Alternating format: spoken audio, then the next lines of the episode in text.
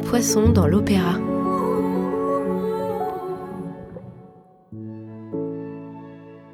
Tout est toujours une question de rencontre, d'espace et de temps. Sans ses amours ou ses voyages, la romancière Catherine Pancol n'aurait pas eu le même rapport à l'opéra.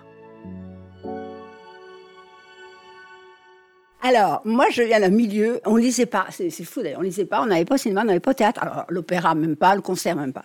Donc, mais j'avais une vieille tante euh, agrégée d'anglais, qui était une espèce de déesse dans la famille, parce qu'elle avait reçu toute la culture du monde, qui m'a emmené un jour voir les pêcheurs de perles. Et là, je dois dire que je me suis ennuyée ferme. Je devais avoir 8 ans, ouais. Ça a été un pinceau. Et elle, elle était recueillie, religieuse, et dans un état de ferveur. Et je me disais, mais il y a un truc. Ça m'a vraiment. Je me suis dit, mais pourquoi tous ces gens sont si calmes devant un truc si ennuyeux, quoi? Mais j'ai été sauvée par une autre tante. Et elle, elle m'a envoyé voir Violettes impériales. L'amour est un bouquet de violettes. Adoré ça, adoré. Il y avait des robes avec des crinolines, il y avait de l'amour, il y avait. Oh, c'était vraiment. J'ai préféré ça. Et du coup, quand, quand je suis rentrée à la maison, j'ai dit que vraiment, je préférais l'opérette à l'opéra. Sauf que quand j'ai débarqué à New York, donc j'avais 25 ans, à New York, il y avait un truc incroyable c'est que l'opéra, vous y allez comme vous y allez au cinéma j'ai appris l'opéra, parce qu'on on y allait comme ça. Puis vous y allez en jeans, c'est pas grave, vous avez un sandwich dans la poche. Ça, j'aime beaucoup. Et alors, quand j'étais à New York, c'était la grande époque de Peter Sellers, où il a complètement déconstruit justement euh, l'opéra. Je le voyais faire ses décors, et c'est vrai que je suis allée, euh, euh, je suis allée à Scala, je suis allée euh, à la Fenice, je suis allée à l'Opéra à Paris, je à l'Opéra Et là, c'est vrai que j'ai vu des mises en scène magnifiques. Et c'est vrai que c'est très, très, très beau. Mais ça va avec l'opéra. L'opéra, c'est vraiment... c'est un spectacle total. Quoi. Alors moi, quand mes enfants étaient petits, par exemple, pour les endormir le soir, je leur passais de l'opéra. Je leur passais des cantates de Bach, je leur mettais pas des, je mettais, mettais pas les pêcheurs de perles, si vous voulez, je mettais des, et, euh, pendant très très longtemps, euh, il y avait une cantatrice dont ils étaient euh, folles qui s'appelait Teresa Stitch-Randall.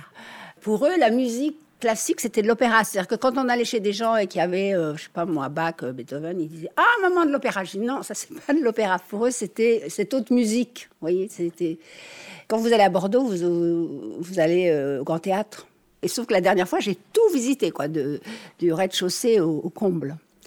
Euh, et, j'ai trouvé ça magnifique. Mais vraiment, euh, et, l'atelier des couturières, là, sous cette. Euh, il y a une voûte comme une coque de bateau renversée, tout en bois tressé. Et, il y a les, ateliers pour faire les costumes. Je trouvais ça magnifique. Je me suis dit, moi, je voudrais, une petite souris, entendre un opéra de là-haut, en voyant toutes les femmes qui savent faire, qui font des, rubans, des, galons, des tresses, tout ça. non, non, c'est, euh, j'ai beaucoup aimé cet opéra parce que parce qu'il est, justement, c'est un mélange, vous voyez, architectural. Et euh, non, moi, je trouve qu'il faut mélanger les musiques, vraiment. Il faut mélanger les sons. Je me rappelle, moi, les premières fois que j'allais à l'opéra, j'étais un peu euh, intimidée. C'est toujours des grands, grands bâtiments. C'est c'est des siècles d'histoire qui vous regardent. Je, je, suis un peu gloutonne. Je fais beaucoup les choses par quantité. Alors, il y a un truc où je n'étais jamais d'accord avec les opéras, c'est que le rôle des femmes est quand même euh, lamentable. Je veux dire, moi, je ne mets pas le pied dans, la Traviata. c'est horrible, elles meurent toujours, elles sont poignardées. Euh, euh, alors, quand, il y en a une qui est un peu libérée, Carmen, elle est très très mal vue. Donc, non, moi, je ne me vois pas du tout dans un opéra, parce que le rôle des femmes, il est quand même minime. Hein. D'ailleurs, ce n'est pas tellement le texte, moi, qui m'intéresse dans l'opéra, c'est tout ce qu'il y a autour. Le chant, la musique, les décors, le jeu des, des, chanteurs. Non, c'est, mais pas les textes. D'ailleurs, je regarde, tu maintenant ils mettent la traduction, sur, je regarde jamais. Je sais pas, si je me dis, tiens, par exemple, si on me disait euh, écrire un sujet d'opéra, je pense que je passerais genre euh, trois semaines, à mois à ne penser qu'à ça, à ruminer, à, à lire des trucs, à écouter des trucs, à me dire de quoi, qu'est-ce que j'ai envie de dire, de quoi j'ai envie de parler. Euh, donc l'opéra, oui, j'ai eu à un moment j'ai eu une, histoire d'amour avec un chanteur d'opéra.